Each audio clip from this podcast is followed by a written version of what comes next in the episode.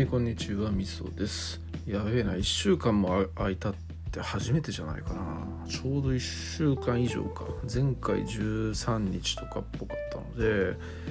えー、8日ぶりか。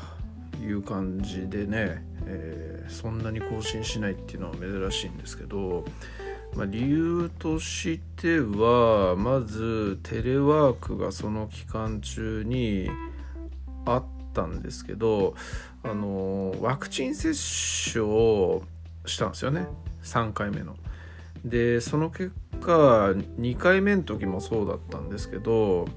えっ、ー、と結構副反応がきつくて翌日ずっとへたれ込んでいて熱出てへたれ込んでいたと。で、えっと、翌々日に関しても、えっと、3時ぐらいまでは元気だったんですけど3時ぐらいになったらまた熱出てきてそっから、えー、早退をして、えー、寝に入るという感じだったりしたんですよね。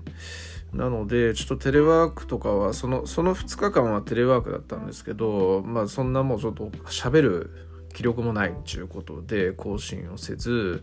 でそれ以外の日に関してはなんやかんやと出社だったり有給休暇だったり、えー、そんなところがあって更新ができなかったというようなところでしょうかね。はい。副反応ちゃんは結構きついっすね。はい。まあもう3回目でね通常は終わりっていうことなんですけどまあ老人とえーと、基礎疾患がある人に関しては4回目もみたいなことをすでに言ってるんで、まあ、一般人に関してもね、えー、4回目また打ってくださいみたいなそんなノリになるんじゃないかなっていうのを予想してるんでまたこの苦しみが来んのかよっていう感じがありのですけどでもまあちょっとね合法的に会社休めるっちゅうねなんか気楽さっていうのもあるんでいいはいいんですけどまあでもね仕事休むとこう仕事がたまるというね現象が、えー、起こりますよね。当たり前なんですけど。はい。まあそういうところもあったりするので合法的に休めると言っても後で自分の首が絞まるというところなんでまあまあって感じではありますよね。はい。えー、まあそんなところなんですけども、えっ、ー、とその期間中何してたんだろうなそれ以外の時。うんクソお父さんのよだっちと対談をしてもう一個の番組の方にあげましたっていうところがあったり、えー、また銭湯行ってきて、えー、ましたというところがあってったりえー、っとあれあれですよ樋口塾の周さんがねあのモーさんがまず経緯から言うとモーさんがシンガポールから日本へ里帰りなのかな？里帰りするっていうことで、えーとまあ、オフ会をやりましょうっていう呼びかけがあったと。で私は仕事だっ日中仕事だったんで行けないかったんです。あ違う違う。有給有給取ってたんだな。有給取ってたんですけどこうよだっちと対談の約束があったり、えー、そんなのがあったりの、えー、予定があったりしたんで、えー、ちょっと行けなかったんですけど、まあ、周さんはそのモーさんと会えることなんてほとんどないんだからっていう男気をねめっちゃ見せて、えー、宮崎からわざわざ東京までいらっしゃったという感じでで、まあ、ありがたくもねその時にそのなんだあのみそさんあの仲間たちと集まるんですけどよかったら来ませんかなんていうふうに声かけていただいてで飲みに行ったというようなことがありました。でそこにあの例のねもう一個やってる番組の題名にもなってる青柳孝也さんっていう、えー、樋口さんの相方の方ですよね。もういらっしゃって、えー、いろいろお話をさせていただいたりしてですね。あのとても面白い時間を過ごしたりしたっていうのもあったりします。はい。えー、まあそれでその次の日にはよだっちと会話をさせていただいたり、えー、しましたり、えー、でその翌日の土曜日とかには、えー、銭湯行ったりして、え銭湯入りまくって寝まくるとねいう感じのことがあったりっていうところですかね。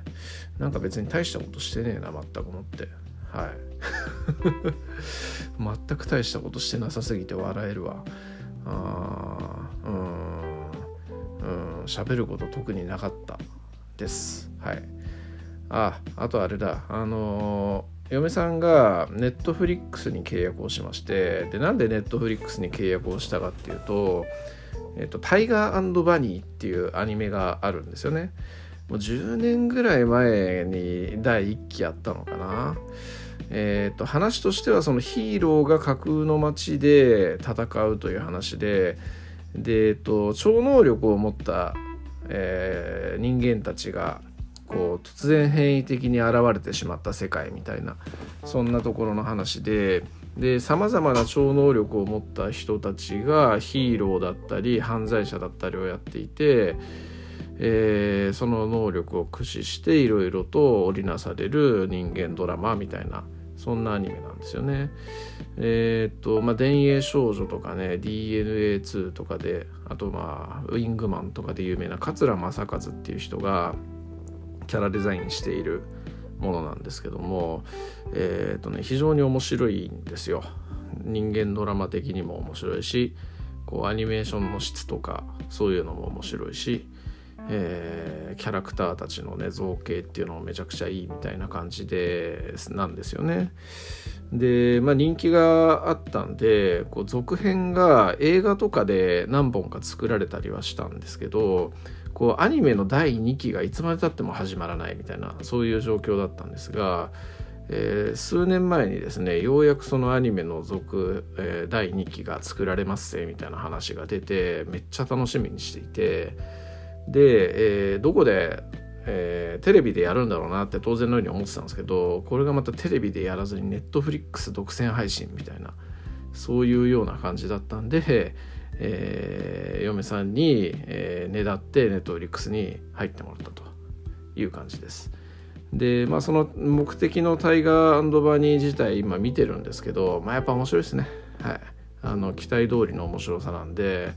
えー、入ってもらってよかったなと。いうような感じです。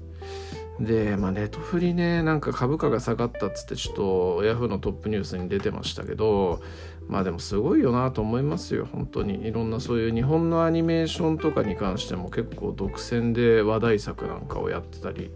しますからね。テルマエロマエのアニメとか、えー、極主不動のアニメとかあとジョジョの第6部のアニメとかそういうの全部ネットフリの独占配信でやってたりするんで、えー、まあアニメ好きというか、まあ、サブカル好きかサブカル好きの人なんかっていうのはやっぱなんかとあるコンテンツを目的に加入するなんていう人も多いんじゃないかななんていうふうに思いますしまあなんかやっぱこう、えー、まあアマゾンがね